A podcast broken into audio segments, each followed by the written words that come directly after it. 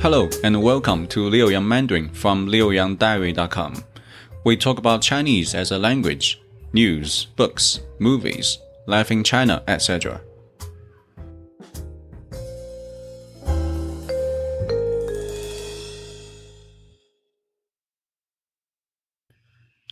HSK 1 Chapter 12 Title 明天天气怎么样 What will the weather be like tomorrow? Warm up 冷 cold 热 hot 下雨 rainy 水 water 水果 fruit 医生 doctor Passage one 在路上 on the road A 昨天北京的天气怎么样？B 太热了。A 明天呢？明天天气怎么样？B 明天天气很好，不冷不热。English version A How was the weather in Beijing yesterday? B It was too hot. A What about tomorrow? What will the weather be like tomorrow? B. It will be fine, neither cold nor hot. New words from passage 1. Number 1. 天气 means weather. For example, 今天天气很热. Today the weather is very hot. Number 2. 怎么样 means how is something, how was something. For example, 今天天气怎么样? How's the weather today? Number three, 太太 something 了 extremely. Two, for example, 今天太热了 Today the weather is too hot. Number four, 热 means hot. For example, 一杯热水 a cup of hot water. Number five, 冷 means cold. For example, 一杯冷水 a cup of cold water. Passage number two, 在健身房 in the gym. A. 今天会下雨吗？B. 今天不会下雨。A. 王小姐今天会来吗？B. 不会来，天气太冷了。English version. A. Will it rain today? B. No, it won't rain. A. Will Miss Wang come today? B. No, she won't. It's too cold.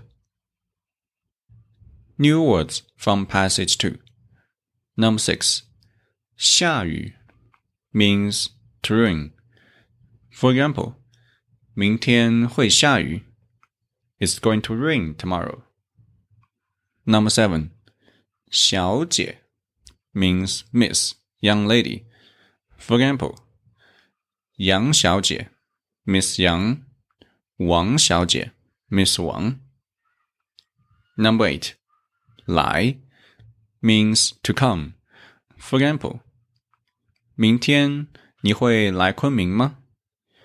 Will you come to Kunming tomorrow? Passage number three. 在病房 in the sick room. A. 你身体怎么样？B. 我身体不太好，天气太热了，不爱吃饭。 A，你多吃些水果，多喝水。B，谢谢你，医生。English version A. How are you? B. Not very well. It's too hot. I have no appetite. A. Eat more fruit and drink more water. B. Thank you, doctor. New words from passage three. Number nine. 身体 means body, health. For example, 你的身体怎么样? How are you? How is your health? Number 10. 爱 means to like, to love. For example, 我爱吃水果. I love to eat fruits. Number 11 些 means some, a few. For example, 这里有一些水果. There are some fruits here. Number 12. 水果 means fruit. For example, 我最喜欢的水果是甘蔗。My favorite fruit is sugarcane. Number 13. 水 means water. For example, 一杯水 a cup of water. Grammar section. Number 1. 怎么样 The interrogative pronoun 怎么样 is used to ask about the condition of something or someone. For example, 你的汉语怎么样 How is your Chinese? 今天天气怎么样 How's the weather today? Grammar number two. Sentences with a subject predicate phrase as the predicate. In Chinese, there is such a kind of sentence in which the predicate is a subject predicate phrase. The structure is subject of the sentence plus predicate of the sentence. For example, 我身体不太好. My health is not very good. Or 明天天气很好. Tomorrow the weather will be very good. Grammar number three. 太 something 了 structure means too or extremely. For example, 太热了 too hot. 太冷了 extremely cold. 太 something 了 is a fixed structure, but if it's a negative sentence, we don't use 了. For example, 今天天气不太好. The weather is not very good today. Grammar number four. 会 means will, indicates the possibility of the situation mentioned. For example, 明天会下雨吗? Will it rain tomorrow? Or 明天你会来吗? Will you come tomorrow? Now let's do some practice based on what we have learned on chapter 12. I will ask you a question and you can try to answer in Chinese. Five seconds later, I'll give you my answer. Let's begin. Question number one. 你那儿的天气怎么样？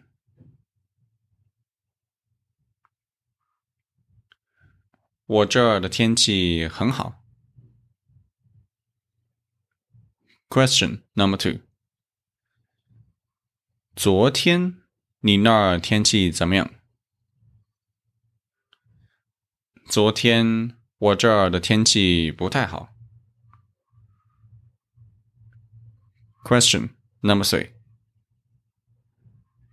今天会下雨吗？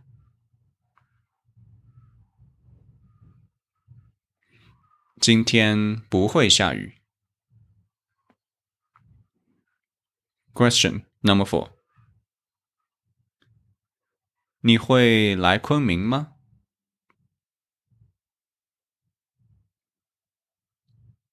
我在昆明。Question number five. 你的身体怎么样？